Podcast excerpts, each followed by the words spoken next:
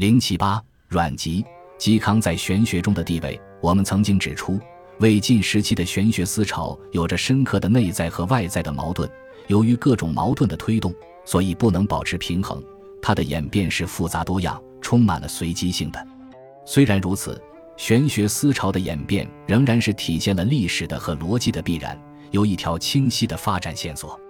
如果说王弼的《贵无论》的玄学体系致力于结合本体与现象、自然与名教，代表了玄学思潮的正题，那么阮籍、嵇康的《自然论》以及裴的《重有论》则是作为反题而出现的。阮籍、嵇康强调本体。崇尚自然，裴则相反，强调现象，重视名教。他们从不同的侧面破坏了王弼的贵无论的玄学体系，促使他解体，但却围绕着本体与现象、自然与名教这个核心进行了新的探索，在深度和广度方面极大地丰富了玄学思想。郭象的独化论是玄学思潮的合体。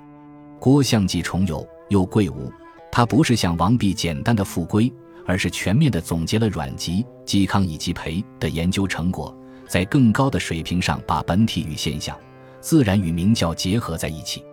阮籍、嵇康的自然论在玄学思潮的这个发展序列中占有特别重要的地位。裴的重有论与其说是针对着何晏、王弼，倒不如说是直接受到阮籍、嵇康的越名教而任自然的思想的激发而提出来的。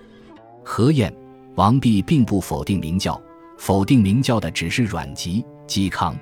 就玄学的本质和主流而言，它是一种从本体论的角度探索内圣外王之道的新的天人之学。因此，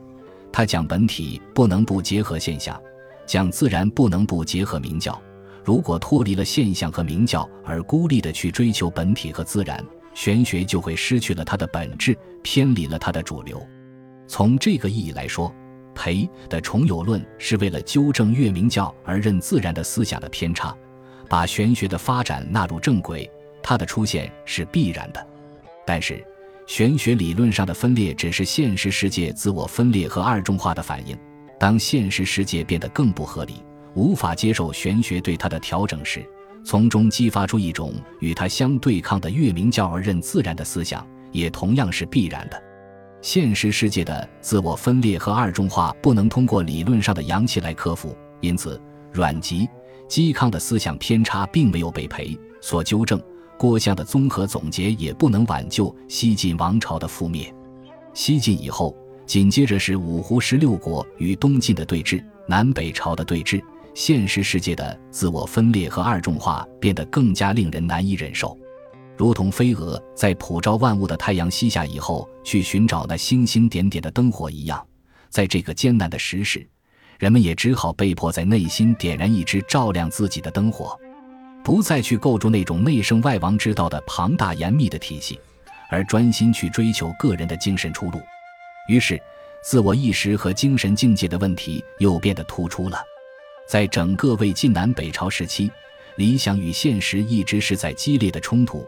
这种冲突在哲学上时而表现为本体与现象的对立，时而表现为自然与明教的对立。有的人企图援引佛教的理论来扬气，有的人则立足于中国的传统思想或者现实的政治进行试探。思想领域的混乱和社会领域的混乱呈现出一种同步现象。